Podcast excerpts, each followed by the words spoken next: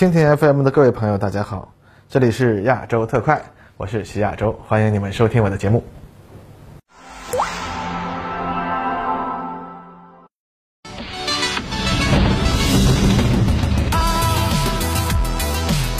各位观众，大家好，欢迎收看亚洲特快。上周节目啊，我们说了要盘点一下这个印度海军啊，那本期节目咱们就来盘它啊。那么之前咱们说这个印度空军和陆军啊，咱们都是直接说啊，他们到底能不能打呀？实力如何呀？强弱点何在啊？那么说到印度海军呀，啊，咱们首先要问一句，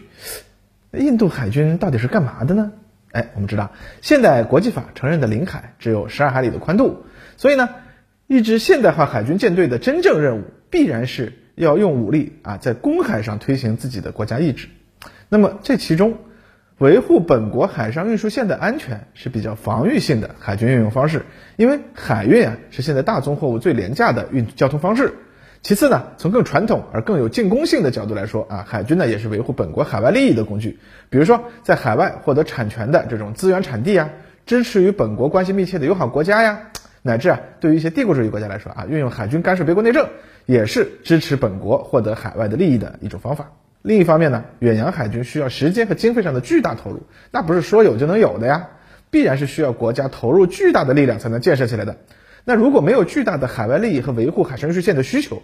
而拥有一支大海军啊，这就只能说啊是为了某种其他的战略目的了啊。那么我们就来看一下印度，那印度经济总体上还是内向型的，其九亿的农村居民基本上呢是不参与国际经济循环的。外贸额在 GDP 中占比从一九七零年的百分之十四上升到今年的百分之三十九，这基本呢只体现了印度现代经济的发展，而中国二零零五年以前那才是真正的外向型经济，外贸在 GDP 中占比一度达到了百分之六十四。更重要的是啊，中国的石油基本依赖通过印度洋的海上运输线，如果这条线被切断，那么对于中国的经济会产生非常巨大的影响。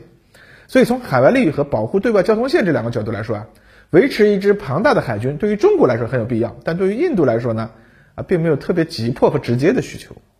那么，印度为什么要建立这么一支强大的海军呢？这就得谈历史了。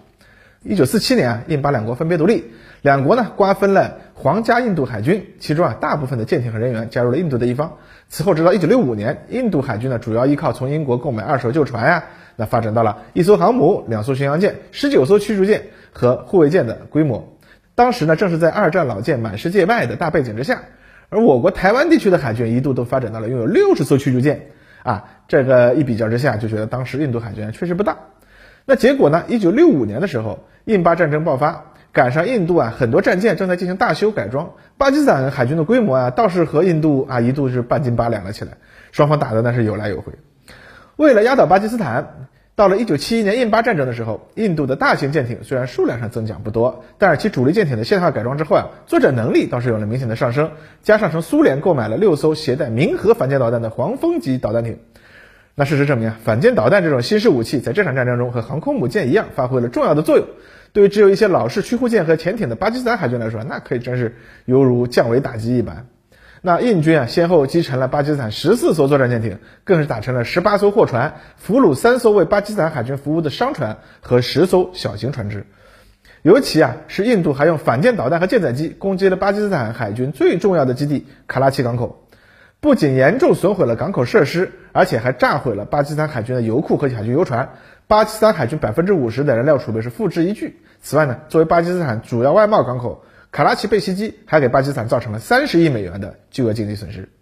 不过，这场战争的后期呢，印度海军在印度洋上劫杀商船的这个行为啊，引起了国际上的公愤。尤其是作为巴基斯坦幕后大哥的美国海军，那就直接出面了嘛。美国海军派遣企业号核动力航空母舰战斗群，以撤退侨民为名义，从越南附近一路冲过来，啊，进入了孟加拉湾。这个无疑呢，是对印度的直接警告。面对世界上最强大和先进的航空母舰战斗群，啊，印度海军当然也就只能怂喽。那么，一九七一年战争对于印度发展海军造成了两个影响啊。第一，印度更加重视海军了啊，因为海军战绩辉煌，没白花钱。第二呢，印度看了这个美国人的行为，就感觉，哎，这世界警察感觉不错哦。那我做不了世界警察，当个印度洋片警啊，没问题啊。于是啊，一九八三年，印度海军干涉毛里求斯政变；一九八六年，印度海军干涉塞舌尔政变；一九八八年，他们又成功干涉了马尔代夫政变。啊，你看是不是很有片警的感觉？啊。只不过那之后呢，印度海军的发展啊，受其国力的限制啊，没有大规模的扩军。那要说印度海军真正的大发展呢，那是九十年代的事情了。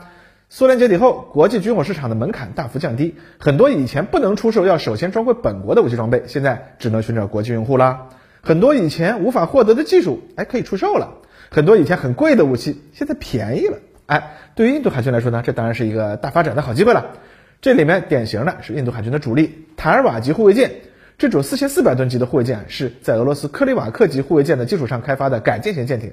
那克里瓦克呢，是苏联时代的幺幺三五型护卫舰，使用燃气轮机动力，航速高达三十二节，主要任务是追击美国的核潜艇。不过苏联时代的克里瓦克级啊，除了反潜武器之外，反舰防空武器那就显得稀松平常，没有专门的反舰武器，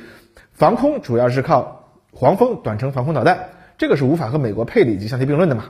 其实呢，在苏联解体前，装备中程防空导弹、小型反潜鱼雷和小型反舰导弹综合作战能力得到很大提高的克里马克四级已经设计出来了，但是啊，俄军实在没钱啊，那买不起。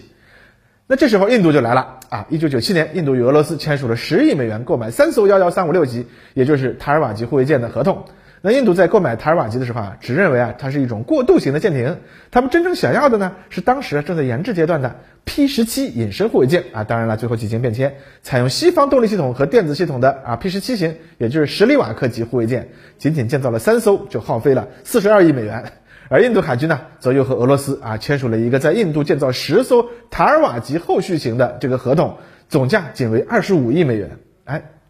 哎，其实啊，这 P 十七那也不叫坑，这就是国际军火市场和印度产业现实相结合的传统模式而已嘛。如果不是苏联解体啊，那印度绝对是吃不上塔尔瓦级这天上掉下的馅饼的。那同样。虽然我们常常嘲笑俄罗斯卖给印度的维克拉玛蒂亚号，也就是超日王号航空母舰，是一个一美元卖航母，二十亿美元卖改装费啊的这个钓鱼项目，但是其实整个项目算下来啊，绝对算是良心价。印度想要再买一艘类似的航母，那都不可能了嘛，因为基辅级剩下的两艘都在中国当博物馆了嘛。那么同样的，印度海军的潜艇也在苏联解体后啊，吃上了天上掉下的馅饼啊，也就是基洛级常规动力潜艇。印度呢，先后购买和在本国建造了十艘该型潜艇，当然后来啊，因为事故损失两艘了啊。但是仅仅说在印度建造的基洛级啊，每艘建造成本才六千五百万美元啊，那简直是便宜到姥姥家了。相比之下，二零一七年印度购买的法国蝎子级常规动力潜艇，六艘潜艇卖三十八亿美元啊。即使考虑到通货膨胀和物价上涨的这个因素，这个价格也远比当初买基洛级那真是贵太多了。那除了直接购买现成军舰，俄罗斯啊，还向印度提供了大量的舰载武器装备和电子设备，那更是填补了印度长期以来难以自己填补的空白啊，使得其国产大型舰艇得到了长足的进步。今天，印度海军拥有十艘驱逐舰、十三艘护卫舰、一艘现役航母、一艘在建航母、十四艘常规动力舰艇、一艘本国制造的核潜艇、一艘租借俄罗斯核潜艇啊，这样的规模，相比于历史上任何时期，那都是更加强大了嘛。放眼全亚洲，也只有中日两国的海军规模比它更大啊。同样曾经一度大力发展海军的韩国海军。啊，那现在的规模和印度差不多。正是这种天上掉馅饼一样的挥泪大甩卖当中呀，印度海军实力可以说是得到了翻倍的增长。不过呢，说到这儿啊，其实这就触及到今日印度军队在各个方面其实都遇到的一个问题，那可能就是他们当年吃天上掉的馅饼吃的太香了，把口味给养刁了。所以今天啊，总想着天上继续掉个大龙虾啊，我吃的更开心啊。可惜呢，这年头啊，不仅龙虾不会天上掉，馅饼也是要收钱的。那随着俄罗斯走出了最困难的时代。啊，像九十年代到二零一零年前那样的典当祖产式的卖法，那也不可能再出现了嘛。所以，印度某种意义上来说呢，一方面想要通过西方国家获得一些先进的军事技术，但西方的技术转让那是要钱的，而且很贵，所以他们就又回到老路子上去了嘛。所以另一方面呢，现在另一印度啊就期望西方国家能和当年苏联解体后俄罗斯一样，以极为低廉的价格向他们提供武器装备啊，重新武装印军，这个就是所谓的期待着天然掉龙虾喽。那今天啊，印度海军的任务其实还是和之前一样的，主要的呢是还是针对巴基斯坦。那值得注意的是呢，印度目前还维持了一支规模相当可观的登陆舰队，包括美国近年来还给了他一艘奥斯汀级两栖船坞登陆舰。这支登陆舰队就是用来威胁巴基斯坦南部海岸的啊。那逻辑很简单，上次印度海军把卡拉奇炸了一顿，就给巴基斯坦造成了巨大的压力。那如果现在能登陆，啊，那岂不是更好吗？啊，那巴基斯坦二十多年来的经济发展状况当然不能和印度比了。海军长期就靠着英国的二手女将级护卫舰和中国提供的 F 二十二 P，也就相当于我们的将卫级护卫舰作为海军主力。那近几年啊，美国海军佩里级护卫舰退役，就手啊送给了巴基斯坦一艘，唉，让他们乐了半天。航空反舰能力方面呢，更是仅限于一个中队能够发射飞鱼反舰导弹的法国幻影五战斗机啊，潜艇啊，这这更是只有五艘比较老旧的法国潜艇。